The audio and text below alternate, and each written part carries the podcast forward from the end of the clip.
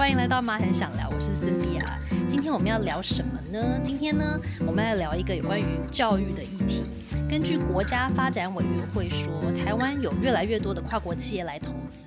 那同时，台湾的企业呢也迈向全球的布局，所以呢，台湾其实在具备双语能力的专业人士上面的需求有大幅的增加。那台湾在二零一七年呢也推出了双语政策，目标是在二零三零年，也就是八年后呢，要让英语还有华语并列为台湾社会主要的语言，那来帮助台湾未来的孩子能够与国际接轨。并且让大家都可以拥有更好的竞争力。那台湾的教育政策也更重视中英文能力的培养，还有优化高中以下各方面的双语化的条件。那在一零八课纲执行之后，或是推行之后呢，国高中的课程或多或少也开始融入了国际教育或者是跨国教育。但是很多人想问的是，到底是英文说得好就能够跟国际接轨，或者是？成为有具有这个国际观的世界公民吗？那这几年其实还出现了许多台湾本地本土的学校正在推动英语授课。常常我会路过不同学校的时候，都可以看到门口有挂那种布条啊，写着就是恭喜某某某学校成为双语学校，或者是正在推进中英的双语课程。那但是光是外侨学校、国际学校、双语学校、国外姐妹校引进国际。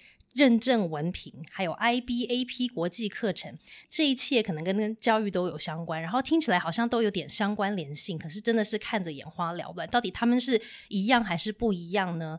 那如果今天在听的人是爸爸妈妈，可能你们在想的是，那我自己的小孩他未来的学校又有什么样子的选择？所以今天我特别邀请到了一位专家来跟我一起聊。这位专家从一九八七年就开始研究国际教育，还有国际学校，他就是我们。教育部的邱玉产参事，那所以今天邱参就要来帮我解答这各种跟国际教育相关的问题。不过呢，秋餐其实自己推出了他的这个出版的新书，叫做《国际学校解码》。那这本书其实是一个内容非常的丰富，然后结合了秋餐自己本身多年对台湾还有其他国家的一些国际教育的看法跟研究。他研究了过去的一些发展的历史，然后包括未来的展望，整合在这本书里头。那更棒的是呢，他其实在这些研究的这个同时，他也提供了一份非常完整有关于台湾境内的学校名单给大家做参考。那其中还包含了，就是有外侨学校、公司立办理的国际课程，还有实验教育非学校形态办理的国际课程。那不止于此，它这个名单里面呢，除了每个学校的简介呀、地点、联络方式的一些基本资料外，还有目前的这些学校的学生人数、国际课程的特色、设施、课外活动，就连交通、制服、住宿跟收费的详细的资料都给大家。全盘呢可以有一个很好的一个参考，所以我对我觉得对于如果今天是台湾的在选择学校的家长来说是一个宝典，非常棒的参考书。可是同时因为秋餐它总和了很多的对于国际跟台湾的教育的现场的观察跟研究，我觉得这本书其实不只是家长适合看，其实对于很多在做教育的人或者是。在关心台湾教育的人，其实这也是一个非常棒的一个参考书。所以今天我们就要来跟秋餐一起来聊一聊有关于这个国际教育到底是什么呢？所以欢迎秋餐。嗨，先生啊，还有各位在平台参与我们了解这个议题的呃各位听众，大家好。所以一开始我就要来问秋餐了，就是在秋餐的书里面，其实你有提到一个数据嘛？那这个数据就是在讲说，国际学校的数量其实在全球都不断在攀升。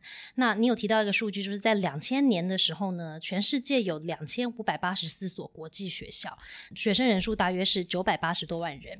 那到二零一三年，也就是十三年之后，全世界现在的这个国际学校的量呢，已经达到了七千零一百七十。诶，一七千零一十 七所，那学校人学生的人数呢，变成了三百五十万人，所以其实可以明显的看到这个成长的倍数其实是非常快速的，然后也非常高的。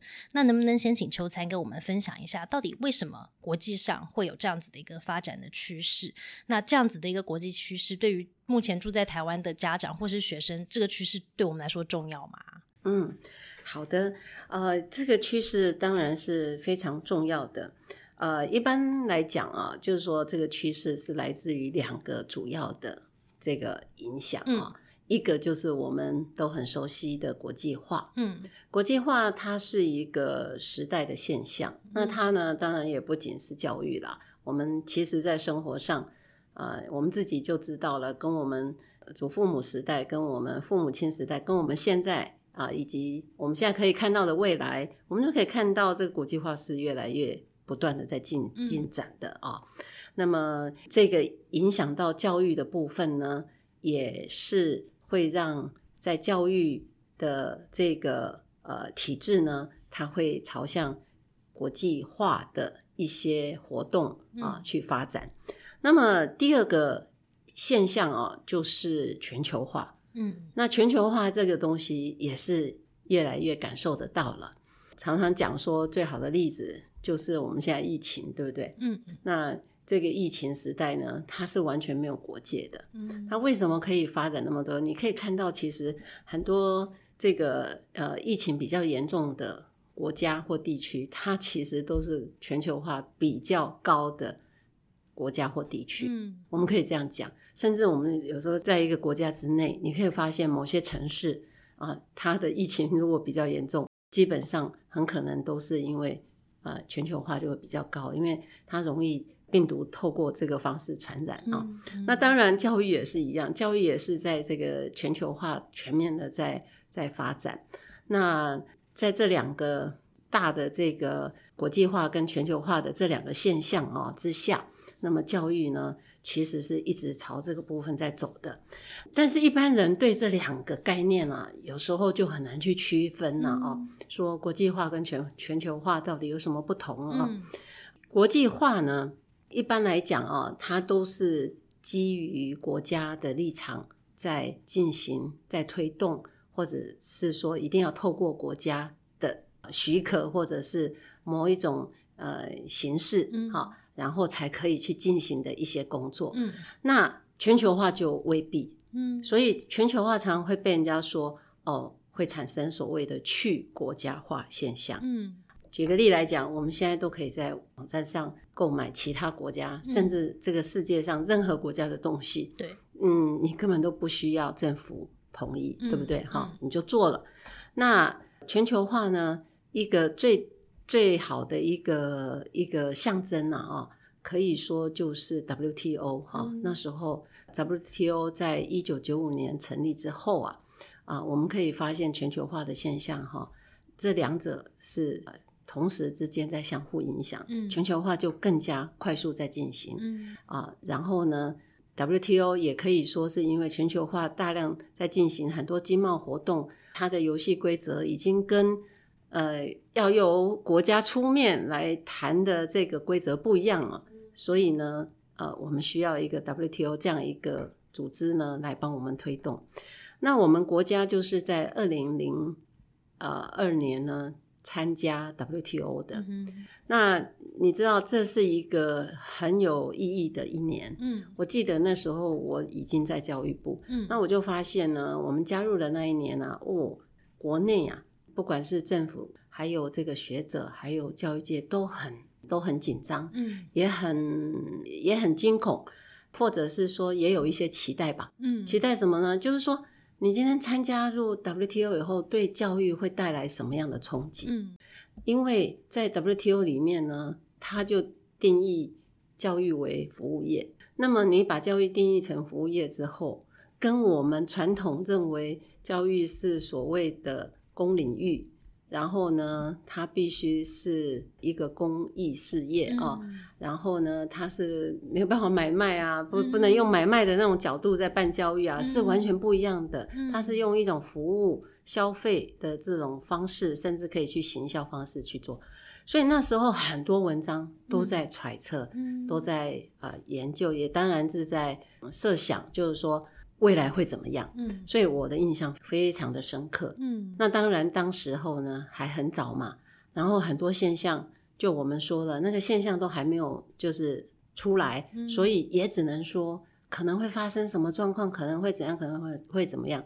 好了，现在呢几年了，二十年后的今天，大家就知道全球化对我们产生了什么作用了。嗯也就是说，当教育它被当成是一种服务业之后呢，我们可以发现，它还跟着全球化一个现象，就是它它这个服务业不是在国内进行，它是跨国之间，嗯。整个全球作为一个市场在进行，嗯。所以它产生了一些跟呃商品贸易啊、嗯。有一点类似的现象。嗯，所以现在呢，都呃朝向这个类似商品贸易这样在定义服务贸易的去除一些壁垒，嗯啊，就是障碍啊、壁垒啊这些。那么可以看到这些东西对教育都产生影响了，嗯呃，所以我们可以讲国际学校它是在中小学阶段的一个教育国际化的现象。嗯啊，甚至我们说全球化的现象，它完全就是因为这个两个时代这样带出来的这样一个产生的一个状况。嗯那所以我常常就会说，这我们可以避免吗？那当然是没办法避免，嗯我们都在地球上嘛，嗯哎，所以我们必须要了解这个议题。嗯嗯，而且我觉得像秋山刚刚的分享也是，就是如果全世界它整体的趋势是去走向国际化跟全球化，在教育层面，我们也必须要把这个涵盖在里面啊，不然我们就好像类似脱节了，就是我们的教育其实没有预备好我们的小孩去过一个更国际化或者是个跟全球化的这样子的一个未来的。生活，或是职业，或者是人生，对，所以在教育层面的影响其实是相对大的。就是我们必须要确保我们的教育是有预备好去预备这些未来的孩子们的。对不对对所以在台湾是不是就会看到我们自己的教育的趋势？就包括刚刚我们有提到，像我们的一零八课纲，或者包括我们自己的一些国家的政策，它其实就会走向不一样的规划，因为就是要预备好大家都可以走向这样子的一个国际跟对的跟世界化趋势嘛。对的，其实很多人都有发现哦，一零八课纲呢里面有很多的这个精神啊，嗯因为强调探究啦，嗯强调反思啊，真实的学习啊，哈、嗯体验啊，然后做植物的这个研讨啊，哈、嗯这些精神其实跟国际学校里面的实施的国际课程啊，它的很多的这个要义很像，嗯尤其是 IB，、嗯就是一种国际认证的课程，就是 International Baccalaureate。那么这个国际认证文凭呢，它就是以这个为建称的。我自己研究这个东西，我有一点点这个了解了，就觉得这个其实全世界各国哈、受到 IB 的影响很大，嗯。因为 IB 呃出来之后呢，事实上各国都很呃认同它的理念，嗯。所以呢，现在很多国家的国内的教育也都像我们这样，如果有自己的课程，就在课程里面呢融入 IB 的教学的理念，嗯或者是教学的方法，或或主要是理念了哈、嗯。那如果没有的话，甚至直接就引用 IB 嗯。文凭啊、嗯。到校内啊、到国内也有。嗯。所以我们可以看到，它正在受到大家的重视。嗯嗯，不过也像初三讲的，其实嗯。就会变成是在，好像这是一个进行式，就是说教育的发展，可能因应世界的不同的一些趋势跟发展，其实都一直在不同的演变跟转变嘛。所以就是从可能以前二零零二年到一直到现在，其实它的转变其实很大，可是它是阶段性的在走。那以秋餐你。研究国际教育，或者是说观察世界趋势跟台湾的教育趋势来说，你觉得以我们现在的一些国家的政策，对于教育的政策来说，假设我们真的是同样目标是要朝着可能更国际化走，或者是更世界化来走这件事情来说，你觉得我们现在的一些政策面，它是预备好我们真的走向这个吗？还是说，其实我们还在还在这个行走的阶段中，还没有完全的预备好？你觉得在二零三零年这个国家定下的这个目标，你觉得是可行的吗？嗯，其实你这个问题很好了哈。呃，我觉得大家都对二零三零呃双语国家呃政策都有一些期待。嗯当然，这个是之前这个国发会那边呢，他特别发布的一个国家型的一个政策。嗯不过他后来有稍微调整了一下嗯这个、呃政策的抬头啊，这个名称，他把它改成二零三零双语教育政策。嗯也就是说，不去强调就是说全面性的国家，嗯，而强调这个教育教育这个部分。对，嗯所以呃，我想大家都非常的在意这这件事情。我们可以这样讲啊，我们自己的国家其实是延续我们的传统，好吗？？我们的国家本来就有我们教育的传统，嗯，那有它一条路在走。对，那么国际化跟全球化的因素其实是外来的，嗯外加的，所以这个冲击进来之后，那我们政府也相当程度的注意到这个问题，嗯然后尽量的朝这个部分呢去做调整，嗯。因为世界上的趋势就是从受教权啊、呃开始改为啊、呃学习权，意思就是说以前都在谈谈的是说，哎，国民应该受教，好像嗯。你受教是一个义务，嗯对不对？嗯。但是呢，我现在强调学习权，这是一种权利，嗯。也就是说，我们把教育变成一种权利。嗯。如果教育变成呃学生的权利、家长的权利的时候，那有没有选择嗯。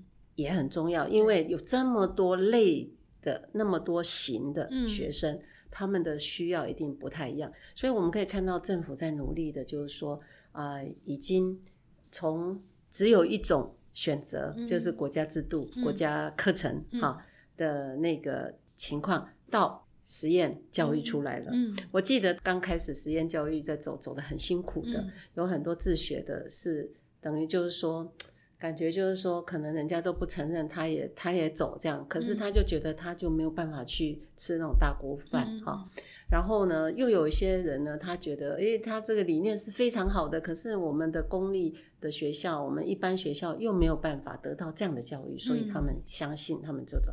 好了，这些先行者走走走，走出一条路了，嗯诶，政府发现这个不得不去重视了那所以呢，我们现在已经有实验三法了。我们在实验三法之前，其实本来就有一些实验教育办法的，不过那些实验教育办法都是体制内嗯比较小幅的。嗯嗯那么，嗯，实验教育办法呢，可以说让你整个放开国家教育体制的束缚。嗯所以这个你都知道了，嗯因为我们义语基金会 主要就是在推动这个蒙特梭利。嗯我相信如果没有这样一个法，其实你也很难达到你的理想对。很多家长他也很难来选择这样一个教育。嗯好，这是你看到这个不同，就是一个很大的转变。嗯因为以前啊、我说传统哈、世界各国都一样，它一定有它的国家教育，而且它的国家教育都很硬的，嗯都是在谈什么公民与伦理呀、嗯对不对？当然，公民道德啦、伦理啦，然后就是说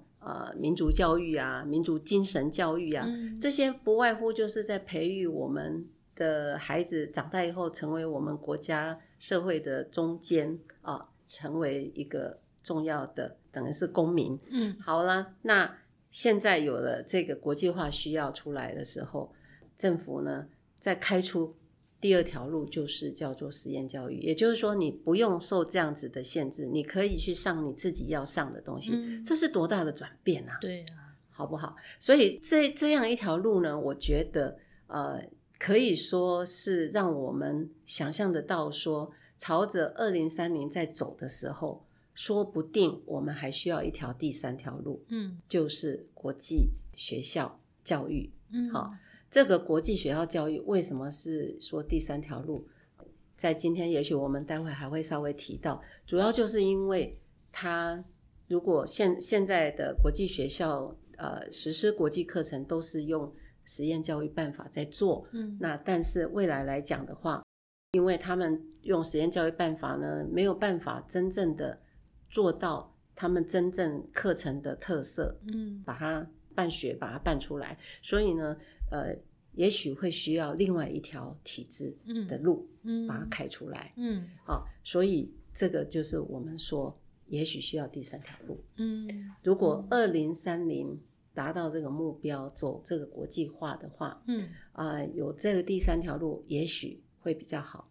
但是讲到这个呢，呃，我必须要说哈，我们现在在国内的学校，还有这个，我们主要是在国内学校这一块，我们非常的重视国际教育。嗯那国际教育也是国际化的一个进展，嗯所以呢，国际教育呢，在我们本国学校里面已经就融入在做。嗯所以呢，呃，接下来呢，可能就是所谓的双语教育。嗯双语教育呢，也都是在我们体制内，因为它不需要跨体制去做，嗯除非他的课程有很多学科呢，他都全部用英文教，完全超出本国的课程、本国体制的范围，他才需要变成我们称它叫国际课程了。嗯那它变成国际课程的情况之下呢，就我说的，他其实用实验教育的相关法规啊去做，其实也有很多的困难，嗯因为很多不合。嗯那么，所以也许应该有那第三条路。嗯，那秋灿刚刚提到了很多的重点字，嗯我觉得我们就要来问一下，就是在我们在思考，比方说国际教育、嗯双语教育这些层面的时候呢，我觉得可能在听的朋友们可能跟我一样，就觉得他们不是好像很像吗？他们哪有哪里不一样呢？所以就要来 让专家秋灿帮我们解谜一下，就到底是外侨学校、国际学校、双语学校。那有挂“学校”两个字，跟刚刚秋灿嗯提到的课程，它有什么不同？就反而说是课程只是学校里面的呃授课的方式叫做课程呢，还是说它这个学校这个体制有差异呢？所以就要来让秋才帮我们回答一下说到底这个外侨国际或是双语学校跟课程到底有什么不一样？然后因为秋餐在书里面其实还提到另外一种学校的形态，叫做新本土国际学校。对，那这个又跟刚刚提到的外侨国际跟双语学校，他们又有什么不一样呢？好，我觉得这个问题是非常好的。我先回答，我用切切切断的方式嗯回答、嗯会比较清楚。你提到外侨学校、国际学校跟双语学校，嗯这三个有什么不同？嗯好，那我先告诉你，外侨学校跟国际学校它是有课程意识的，嗯哼，好但是呢，双语学校来讲的话，这个定义它是没有课程意识。怎么说是没有呃叫做没有课程意识？好，这个课程意识所指的就是说，呃，你知道这个外侨学校呢，一般来讲，我们国内最熟的，这样说啊、嗯我们国内最熟的就是外侨学校，因为嗯我们国内看得到外侨学校，嗯我们好好多什么台北美国学校，嗯有日侨日侨学校，有韩侨学校、嗯这些。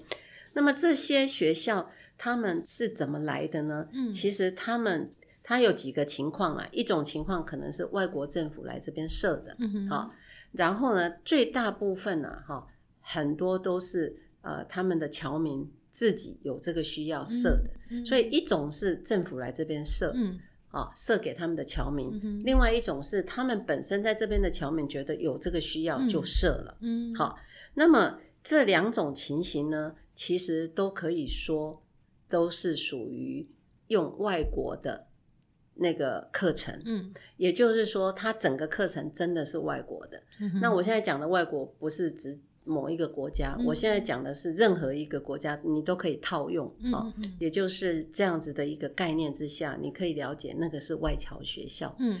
嗯，换句话说，我们本国的台湾嗯。的课程，我们跑到东南亚去设了一些台湾学校，嗯有啊嗯啊，我们现在在几个那个马来西亚、印尼跟越南嗯。有设。嗯，好，他们所实施的跟我们在台湾实施的学制体制啊，学制衔接，然后课程内容要求标准，甚至老师的教学法、嗯嗯嗯老师的养成都一样。嗯，那意思就是说，去读外侨学校的对的学生好了，他们的家长对于他们小孩的未来的规划，是不是他的小孩其实是要回去他读的这个外侨学校的体制？于是他来，就他可能是因为短期在某个地方居住，嗯，或者是可能他真的很认很喜欢这样子的教育方式，但是未来，比方说他到读大学的时候，或者是说读高中的时候，嗯会预期他的小孩会衔接到这个他他喜欢，或者是说他自己本国的这个。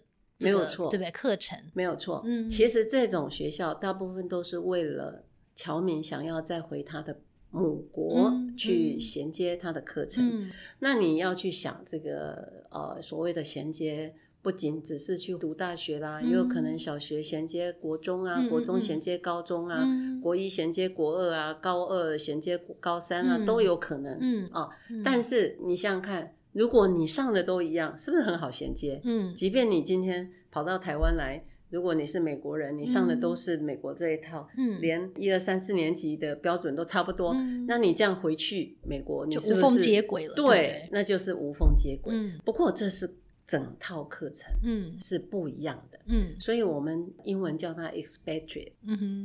哈、expatriate 就是指的外侨，嗯。就是侨民嗯学校。嗯。所以这个侨民学校说实在的，就是我们现在国际学校其中的一类，OK，而且是很早很早以前。你可以想象得到，那些英美这些强国，嗯他们在十七、十八世纪开始在向外殖民、向外扩充的时候，嗯。他们的侨民自己在海外很多地方就将就性的就设的很比较成熟不成熟的嗯。侨民学校都出来了。嗯嗯。所以到了十九世纪初啊，已经是非常清楚的有美国的这一种学校。嗯那美国那种学校，它还有军方设的嗯跟外国侨民设的两种。嗯军方设的是真的美国政府为那些在外面打天下的那个军，嗯还有这些外交官啊所设的。那呃，侨民设的是因为侨民太多了，嗯那所以他们自己自发性的设的，但是嗯也得到很多美国的支持。嗯所以类似这样子的侨校，现在目前在台湾还是有的。嗯其实就是像日侨、嗯韩侨嗯啊，还有这个德国学校，还有法国学校，嗯都是属于这一类。嗯，那这个就切到说，那我们刚刚提到的。呃，国际学校就是刚刚邱灿讲说，外侨学校它其实是国际学校的下面的一种，对等于说是国际学校是个比较大的项目，对对不对？对它其实下面可以分很多不同的种类的学校，所以外侨学校其实它只是国际学校下面的其中一种学校。对，那刚刚邱灿有提到说，双语学校它其实是没有带你说的是课程课程的意识对对对那这样是什么意思？双语呢很简单，双语一般就是指用两种语言进行学科教学的学校。嗯，所以你管它看是哪一种体制，所以他就是说用语言，可是他没有嗯讲，就是说教什么课程，嗯，所以跟课程无关，课程嗯没关系，不重要，反正就是你用两种语言教学就是了。嗯，而这两种语言呢，呃，一般来讲就是一种本土，嗯一种你可能会有一个第二语言。嗯好，嗯那第二语言这样来讲的话呢，如果用这个定义来看，我们可以这样说：双语学校不一定是国际学校，嗯但国际学校一定是双语学校。嗯，因为它必须要融合在当地的文化，它是有那个当地的文化的语言，因为它它必须要再用一些，因为国际嘛，它、嗯它一定是用一些国际的课程，嗯所以我们刚刚呃没有特别提到国际学校。嗯嗯嗯，其实国际学校简单的定义，它就是指外国的嗯以及国际认证的课程，外国的课程、国际认证的课程。嗯另外一种是我自行研发，可不可以？也可以啊，你自行来研发一种国际性的课程。嗯但是你的国际课程呢，就分两种情形：你有没有被认证？嗯你要是有被某些集团认证，嗯那你这个可能会稍微就等于就是说你有一个认证权。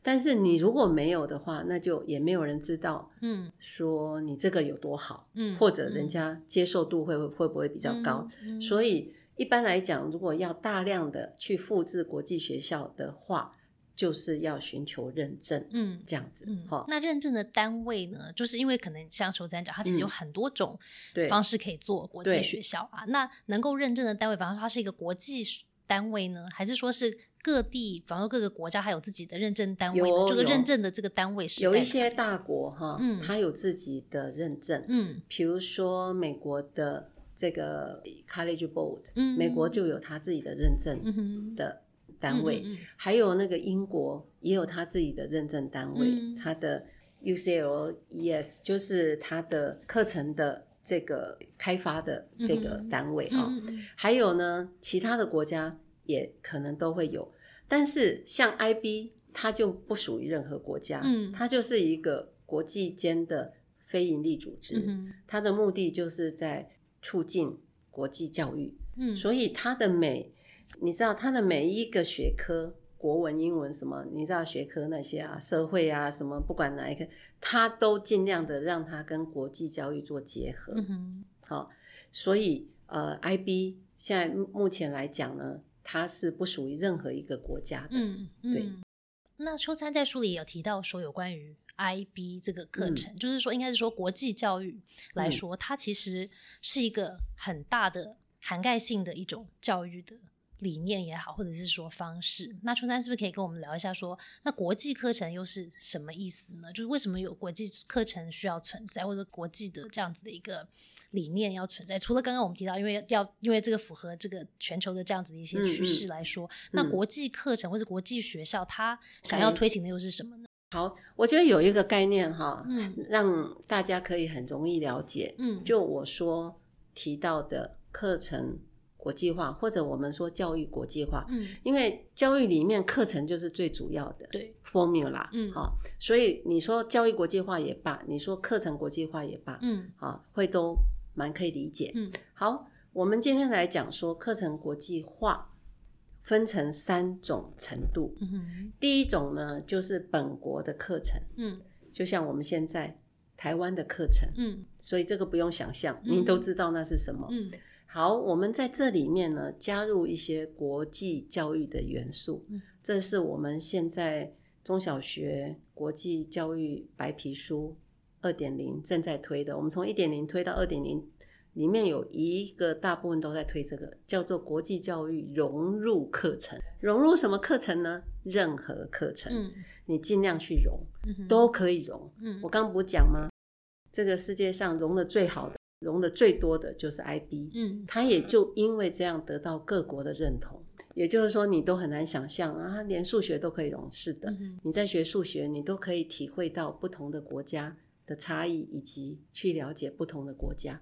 所以这些东西就是第一种，嗯哼这是我们国际化的第一步。嗯好，那如果我们想要再进一步呢？嗯就是国际化再程度再高一点，那是什么呢？那就是双语教育或者双语课程，嗯也就是课程的里面的元素里面有大部分的外国语。嗯第一种是本国的课程，嗯但是它用的是本国语。嗯哼第二种呢，也许是大部分是本国的课程，嗯但是它就加了很多的外国语，嗯或者是本国一些比较呃就是边缘的课程，嗯它让他用外国语。嗯那这样子的话呢，至少这个学生他接触外国语的程度就会高。嗯但是这样子的双语课程，它也是会被要求、会被希望要有很多的国际教育的元素。嗯好嗯国际教育是什么呢？国际教育就是去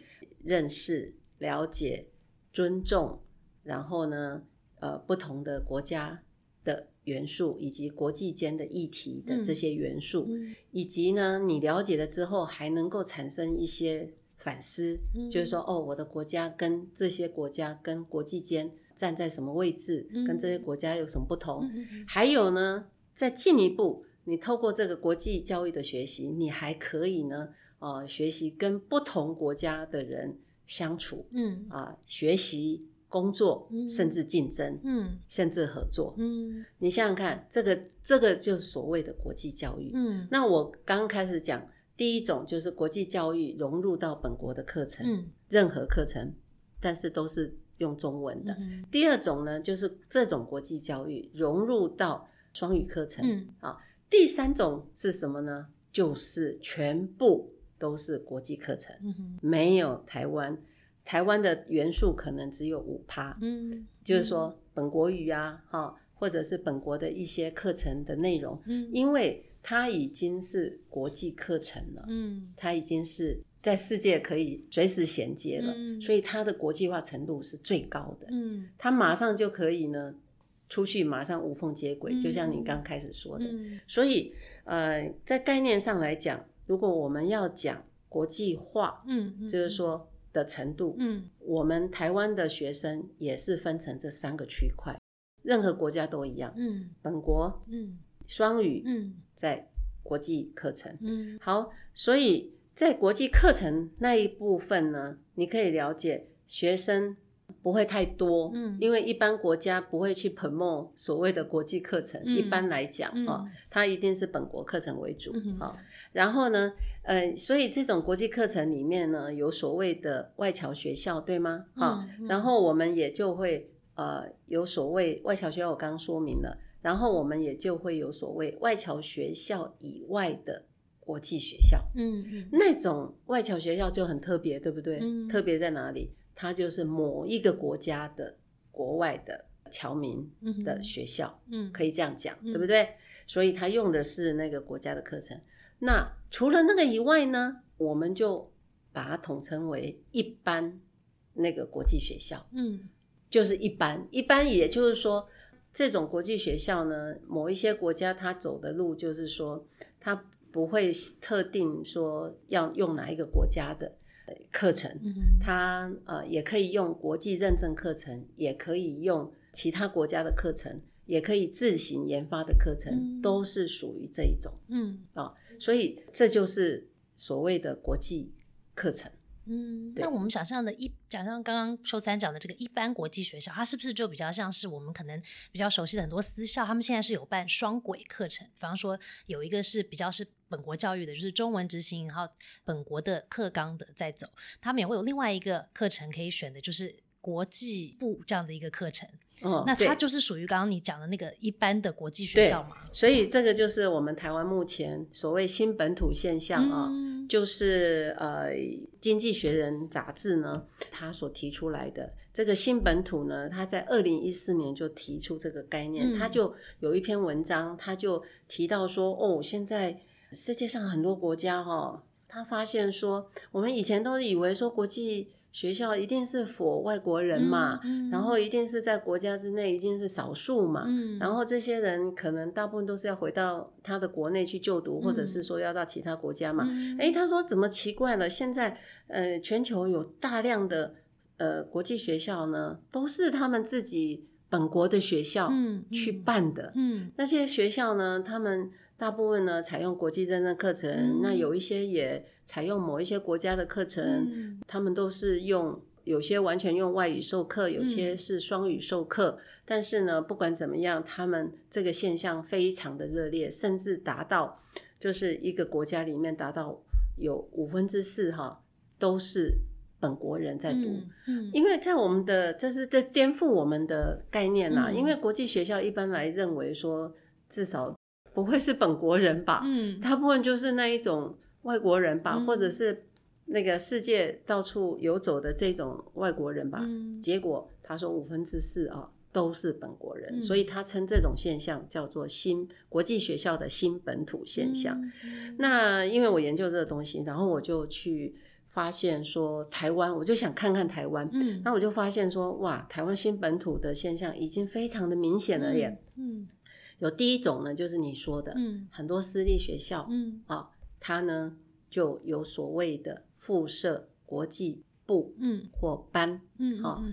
呃，部当然就是比一班还要多一点，嗯。通常一个班就是一个班，嗯那两个班以上，也许它比较多，就成部嗯。这样子，基本上是少数。嗯。那这一种呢，就是带头的，我们知道像康桥啊、大家很呃呃维格嗯哈、台北嘛哈，嗯。然后复兴嗯也是啊，魁山嗯啊，然后南部也有啊，义大啊、嗯哦这些，好，这些都是哦，这些私校它本身都是办本国的课程哦，嗯。可是呢，它却也同时有几班呢就办这个国际课程，嗯。那国际课程呢，它是完全用英语教学的哦，嗯而且呢，它的英语使用量几乎达到百分之九十五以上。嗯当然，它在台湾嘛，它中文还是蛮重要的。嗯呃，这一种呢是第一种，嗯好。那第二种就我说了，就是公立学校嗯也办哦。嗯哦，刚刚我说的都是私校嘛，嗯那这个竟然在台湾公立学校也办哦。嗯公立学校最有名的，我们都知道，就是新竹科学园区、嗯竹科十中。嗯后来又有中科十中，嗯又有南科十中，嗯他们都跟着竹科十中去办所谓的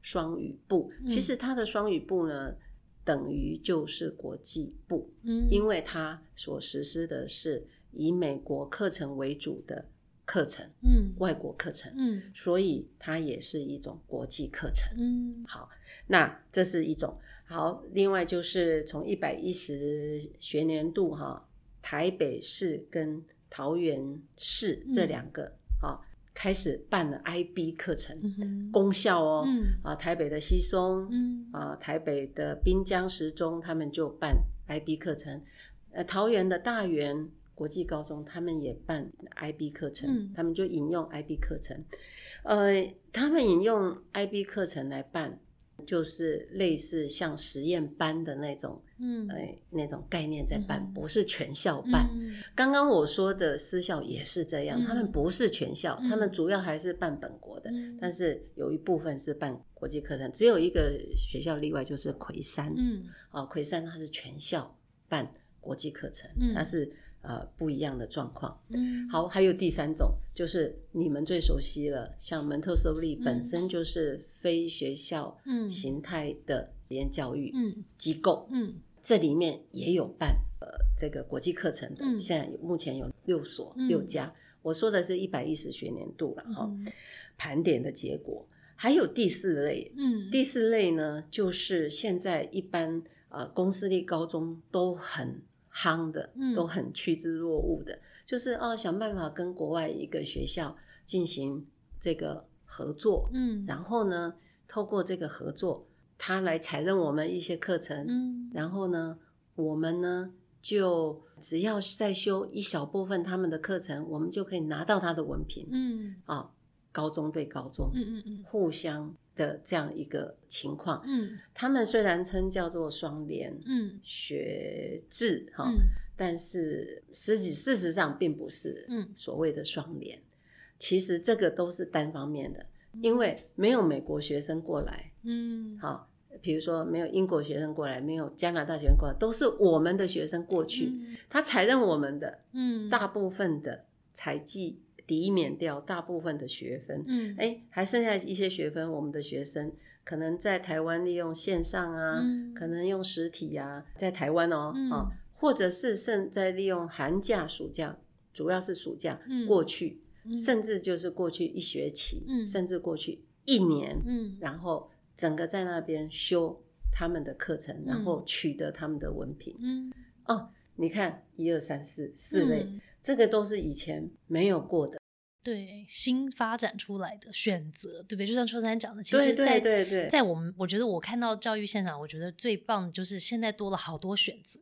给家长、给小朋友们，对可是现在的问题就是变成说，选择这么多，么多怎么选呢？怎么选对，以前我觉得好像没有选择也是困扰，选择太多也是一种困扰。对对那以秋餐来看说，就是我们有这么多不同的选择。那以家长来说，我今天如果要帮我的小孩选择学校，不管在哪一个求学阶段，就是可能是小学、国高中都可能。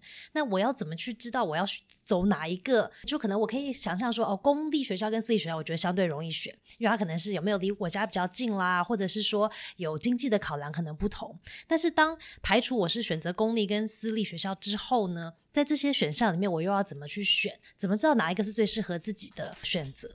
这个问题真的是很多家长很想知道的。呃，这样子跟大家来说哈，我曾经二零一九年我做了一个针对我们国内那些私立学校的校长，嗯就是有办国际课程的私校校长做了一个调查哈。嗯我问他们一些问题，还有针对各县市，就是有国际课程的那些县市主管机关，嗯也答案也差不多。我问他们什么呢？我问他们说，呃，请你说一下哈，请你说明一下，到你们学校去读国际课程的这些孩子，嗯，他的动机是什么？对，他是为了什么到你那边去读？嗯好，这很有趣的是，结果了哈。我说结果比较简单，嗯。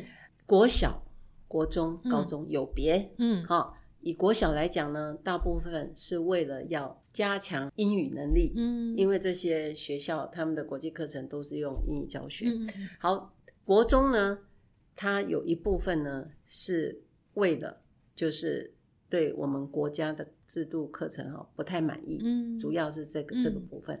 但是这个国小、国中到高中呢，他们在第三个选项的部分哈，就有很明显的差别。嗯在国小的部分，说是为了要出国去念书的比较少，嗯到了国中的部分就比较多，嗯到了高中的部分就多到百分之九十。哦，那很高哎，对，嗯所以来这边念书，尤其是到了高中，越大哈，嗯越在越需要做决定，嗯就是说我到底为什么要来读这个？哦，大部分其实都是想要出国念书的，嗯所以他才去念这个。嗯所以你知道，就又有人问了，那那那那，请问，那我们国内不是也有外侨学校吗对？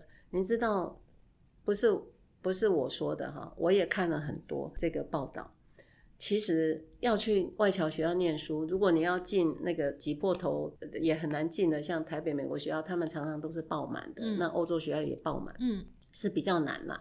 但是呢，呃，有些外侨学校并不是那么难，只要你有另外一本外国护照就可以了哈。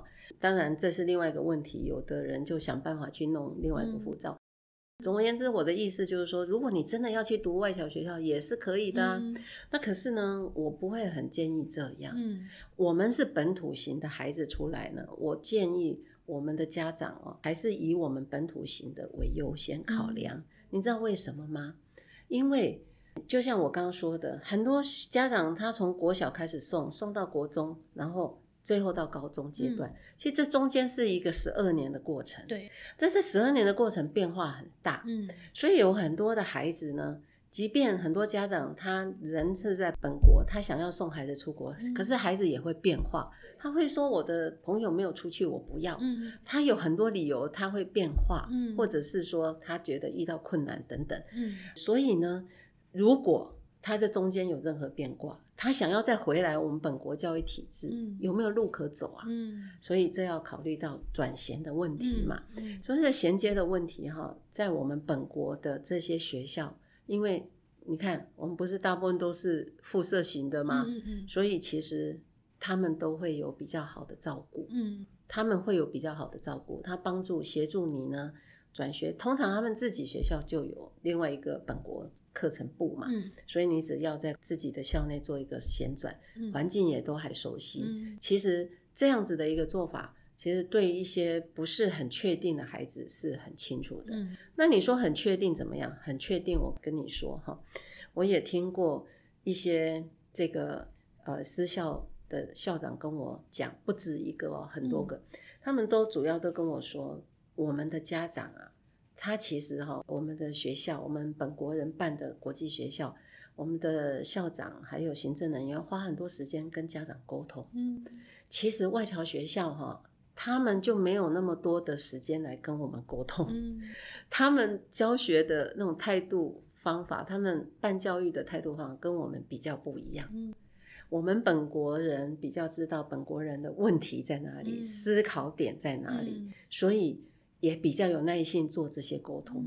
那听说外侨学校通常他们就是把外国的一套全部拿来用啊，所以对我们本国家长的那一些，就是说我们很多家长有时候就会很想要跟学校多沟通一下，说我这个孩子他有一个什么样的一个状况，然后希望怎么样怎么样。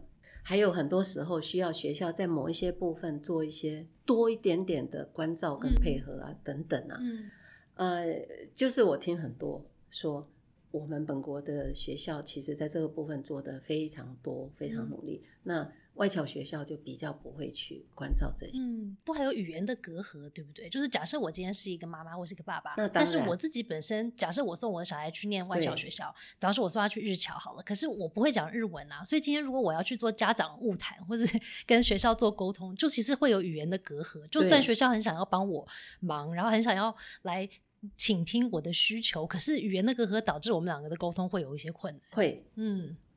语言是一个，文化也是一个，对，文化也是一个，文化也是一个问题。嗯，在沟通的时候，其实不仅仅只是用语言。嗯，啊，我们常常说，在这个这个在沟通里面有所谓语境啊，嗯，就是说有有一些民族啊，像日本啊，就是很典型，韩国也是，嗯，就是。他其实他说不要哈，并不就表示不要。嗯，他说好也并不代表就是真的好。所以你要真的很了解他的文化，你才会比较能够跟他做到到位的沟通。对，嗯，对，我觉得这也是家长要思考的，就是我送我小孩去某个体制，但是我是不是可以适应这个体制跟文化呢？也是一个考量。对，但我觉得我又要问秋灿另外一个问题啊，就是很多家长除了在选择学校之外，其实真的会知道，其实最重要就是老师嘛。就是你怎么谁来带领你的小孩？不管你今天是双语课程，或者是你今天是国际课程都好。可是我觉得我刚刚听到邱三讲有关于国际课程的重点，它其实不是某一种课，你课纲或是课程就把它架到某一个学校里面去，而是它是一个大的概念，就是它会融合在你的课程里面。你要学习到的是哦，那不同国家、不同文化它怎么看待？比方说。讲政治好了，不同国家对政治或者是说对于民主是什么定义呢？因为可能 A 国家是这样，B 国家是这样子。对，那在不同的这些文化里面去思考说，哦，那我在这个里面，我们的国家又是什么样子的定位？那我又怎么样去跟不同的国家做合作、沟做沟通，甚至甚至做协商？可是就回头在想说，那带领我们小孩的这些老师，如果我们的国家政策是要让我们的课程可以更国际化。那意思就是说，课程里面要融入很多这些国际的元素啊。那老师在带领不同的课的时候，不管我今天在上数学，我今天在上物理、化学，都可以，他都可以融入更多的这些国际化的思维在里面。那我们的老师呢？因为我们自己成长的环境，就是现在当老师的人，他其实原本的成长环境就不是走这个国际化课程出来的。那老师们他都已经从学校毕业了，就是我们怎么预备这些老师去带领这些国际课程？当他自己没有这个国际化背景的时候，怎么办呢？那他们预备好了没呢？好，你你的问题里面有两个因素哈，必须要弄清楚。嗯，一个是国际教育，一个是国际课程。嗯，这两个是不一样的东西。哈，在某一个角度看，它不一，它是完全不一样的东西。国际教育就是我刚刚说的，嗯，我们去认识不同的国家的文化，嗯啊，以及这个不同的国际议题啊，了解这个。整个国际环境，嗯，那通过这个了解，我们还学会尊重，我们还会沟通，我们还会跟他们相处等等。对，这是国际教育。嗯，国际课程就很清楚。嗯，就我说它是有固定的课程。对，固定课程，它一的是外国的课程，某一国的。或者是国际组织认证的，像 IB 啊啊，或者是像这个自己研发出来的，有啊，有有很多有很多都是这样做的，像中信就是啊，他自他课程是自己研发的，啊，就是混很多东西在里面再来选择。好，这两种不一样哦。第一种呢，我们从呃民国一百年。啊，就是二零一一年吧，嗯，我们就开始推国际教育一点零，我们就开始针对我们现场的本国的老师进行国际教育的培训，嗯。真人培训，嗯，其实十几年做下来，现在大家对国际教育是很有概念的，概念是还蛮清楚的。现在也都在研习，就是说怎么样把国际教育融入到各个不同的学科，对，社会领域啊、自然领域啊，或者是某一科啊，那音乐、体育更不用说了啊，那更好融了哈。那呃，国际课程不一样哦，国际课程是。比如说以美国课程，你会不会教美国的嗯英文、美国的地理、美国的社会科、美国的自然科，嗯，美国的科学、美国的数学，这就不太一样了。嗯，这真的是比较难以去真人培训。嗯，你除非呃到美国去或怎么样。嗯，那国际认证组织也不容易。嗯，他们那个都有他们的权限的。那所以你要付钱的，你要付费的，你要经过认证。嗯，所以这两种东西其实是不太一样的。嗯，那你说我们本国的老师怎么样？我说国际教育这一块我们做的还不错，而且现在我们的老师呃有接触这个部分的，已经呃我相信已经超过一半了。嗯，都都有这个概念，而且都不断的在研习。嗯，好。嗯。观摩，但是国际课程这一块确实很少。嗯，以我所知呢，目前国内啊，目前只有台师大，它有针对，还不是某一个学科哦，好像好像最近听说对数学也有，但是主要是国际教育这一科。嗯，哎，国际教育也是一个学科，然后数学也是一个学科，他们针对这些科来。得到 IB 的授权，嗯，然后跟 IB 合作，然后开设，然后开设培训师资的课程。可是这还是不够，所以在我研究过程，呃，有不少学校都有跟我提到他们的呃困难，嗯，其中一个就是国际课程的老师的培训，嗯嗯，哎，这个部分确实是个困难。可是你知道哈，课程是不一样的，嗯。不是国际教育哦。嗯，而且秋山刚也提到，我们开始的时候是这个一点零的版本，对不对？在师资养成，我们现在已经走到二点零了嘛？那二点零十二年了，对不对？那二点零跟一点零又不同在哪里呢？其实，在融入课程这一块是一样的，嗯，就是它的概念是一样的，它就是把这个范围再扩大，给从国小、国中、高中的各个学科怎么样去融入，不断的在研研讨。因为它的方向是一样的，嗯方向是正确的，嗯方向是一定的，嗯所以它只是在扩大。嗯那十二年下来，我说这些不断的学科在增加，老师的素质也在增加，嗯对国际教育的了解。举个例来讲，以前在大学才有所谓的什么日本周啊，嗯什么什么文化周啊，有没有？嗯嗯现在很多国中小哦，嗯他们也会办嗯啊、尤其现在又有新住民，对所以多元文化的这个理解啊，嗯在中小学已经普遍受到重视。嗯哎，当然我我不敢说在素养上来讲，每个人都达到一定，就好像你也学过数学，对不对？嗯我也是啊，嗯但你数学的素养现在停在哪里，我也不知道。我也我自己是，我觉得我都停在不知道在哪个阶层，嗯因为很久没有用了哈。嗯但还是有一些素养在啦。嗯嘿嗯对我觉得今天跟秋灿聊了之后，让我真的是重新去思考一下我们自己的教育环境，它到底现在是一个什么样的状态？因为很多时候我们从一些媒体上面看到，可能他只是看到一部分，然后我们可能只看到一些重点字，但是我们没有办法像秋残这样子可以看到一个比较全貌的，就是发展或者是说一个状态。所以今天要非常感谢秋灿来跟我一起聊，让我或者是来听的朋友们也会发现说，哦，原来我们在讲的国际教育，或者是在讲的国际课程，它到底是什么意思？那在我们现在台湾的国际的这个教育的发展，它到底是发展到了什么样子的一个状况？那我觉得也鼓励大家，如果真的很有意这个兴趣的话，真的要来买一下秋灿的书，因为里面真的讲的非常的清楚，但是其实是用比较浅而易懂的方式对来讲，它不是对它不是像一个好像真的是学术研究的论文 在做分享，所以我觉得是一个蛮好的切入点，去比较浅而易懂的去理解这个整个国际的发展跟教育的发展。然后我觉得我真的秋餐这个帮我们列出这个学校总表，也是一个非常棒的哦参考，因为那个真的是我自己要去 Google 上面找，我不知道花多少天去才能收集到的资料。但你真的帮我们想了很多，而且你不是像有一些书只是列说学校的名字，然后分区，比方说哦台北有这些，桃园有这些，你是还列出了很细的一些资讯，是家长嗯都不用自己再上网去查的，所以真的非常的有帮助。我说一分钟了，好啊，这个我们国内对外侨学校比较有所了解，嗯在国际学校的讲到国际学校的时候，但是都不知道我们自己本国的学校。嗯而这些学校其实呃有啦，你如果上网去 Google 哈，也是有人讲，但是都很多都是错误，嗯然后又资讯又不完整。嗯嗯、我要很感谢我这个书里面啊，所有参与啊、就是这些我们本国的这些学校，嗯你看他们几十所哎，我是一一的跟他们确认，得到他们的授权，嗯。然后他们提供完整的资讯，嗯。因为他们知道。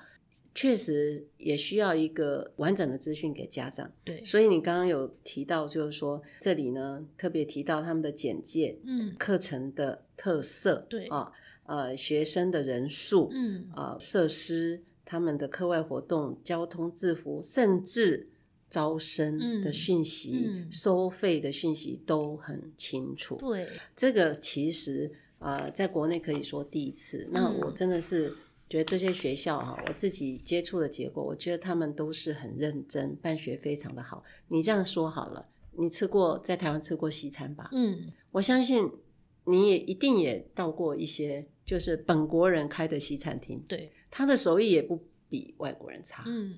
我想我们这些学校呢，就是有这样子，就很肯做，嗯。然后呢，甚至有一些呢可以做的比外国人更好的。嗯好，嗯。就是我刚刚说的，语言没有问题，嗯文化容易沟通，嗯他知道我们的家长需要什么，嗯，所以我真的很希望呃大家来了解一下我们本土的国际学校，嗯，然后透过这些讯息哈，可以进一步的跟这些学校联系。嗯哎，因为其实他们都很愿意提供更完整的讯息。嗯，我觉得看了秋灿的书之后，就知道要去哪里找了。因为我觉得很多家长是我想要知道有哪些学校或者有这些讯息，可是我都找不到，所以我就不知道他们存在。但是透过你的书的分享，也很谢谢这些学校无私的分享，其实就可以让更多的家长在一个地方就可以找到哦，原来我的区域有这些学校可以选择，那我就可以去研究一下他什么时候有说明会啊，或者说去参观一下学校，去了解一下他们的。不同的课程到底不同在哪里？那他们的学校的文化不同在哪里？然后做一个更好的选择，去找到适合自己跟适合小孩的一个选择。谢谢秋餐今天来跟我一起聊关于国际教育，真的还有太多能聊的了。我们后续会对大家对国际教育可能会有的一些问题做文字的分享。喜欢阅读的朋友们，最近我们的 Podcast 官网添加了一个专栏文章，把一些 Podcast 的内容重新整理，以文章的形态呈现。之后秋餐国际教育的问答也可以在这里找到。欢迎大家多多利用，并告诉我们你们是否喜欢。如果想多了解有关秋餐的新书相关的资料，也可以在我们这一集的内容中找到。妈很想聊，下次见，拜拜，拜拜。